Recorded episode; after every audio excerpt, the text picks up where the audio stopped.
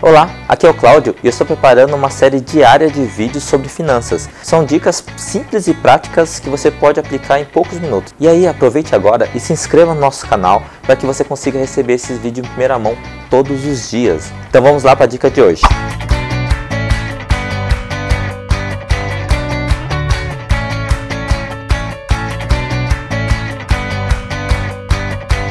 E aí, você recebeu ou soube que você vai receber o dinheiro do fundo de garantia, né? E você deve estar se perguntando, Cláudio, o que eu posso fazer com esse dinheiro do FGTS que eu vou receber nesse exato min minuto, nesse exato mês, sei lá quando você vai receber, mas assim, que, que, se eu fosse você, o que eu faria primeiro? Bom, beleza, se você tiver dívidas, obviamente que sempre a primeira opção é fazer alguma coisa com a dívida, negociar a dívida, pelo menos uma parte da dívida você negociar para bater um pouquinho de juros, isso aí é muito bom. É, comece sempre para aquelas dívidas que têm um juros mais alto, como cheque especial, depois cartão de crédito e assim com os que têm menos juros. E obviamente se você conseguir isso, é lógico que você vai conseguir, eu tenho certeza que você vai conseguir, separe uma parte dessa, desse dinheiro para você fazer alguma coisa para você.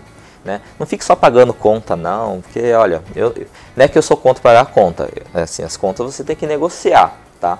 Mas você tem que viver também. Então, separe uma parte desse dinheiro para você fazer alguma coisa para você. Bom, o que eu faria se tivesse uma situação, por exemplo, ah, eu quero, sei lá, uma promoção ou eu quero conquistar alguma coisa maior na minha carreira. Bom, eu investiria em mim mesmo. Então, pagaria algum tipo de curso, faria algum tipo de viagem para, sei lá, aprender um idioma, algo que agregaria para mim para eu crescer financeiramente, tá? Ou profissionalmente. E primeiro eu investiria em alguma coisa que faria com que eu ganhasse mais dinheiro, tá? Então, cursos, treinamentos, especializações, sei lá, um pequeno negócio, um plano B, seria um capital para iniciar um negócio.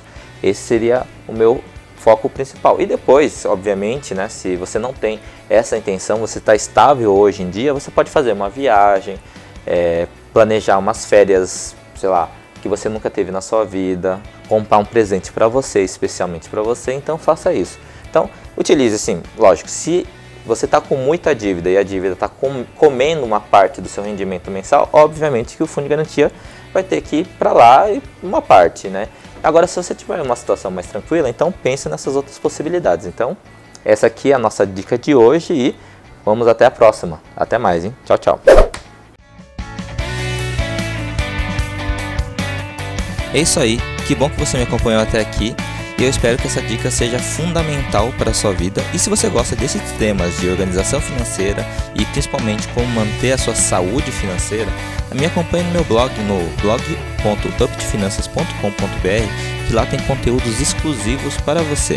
E também assine meu canal, compartilhe todo esse conteúdo com quem você acredita que precisa dessa informação. Até a próxima. Tchau, tchau.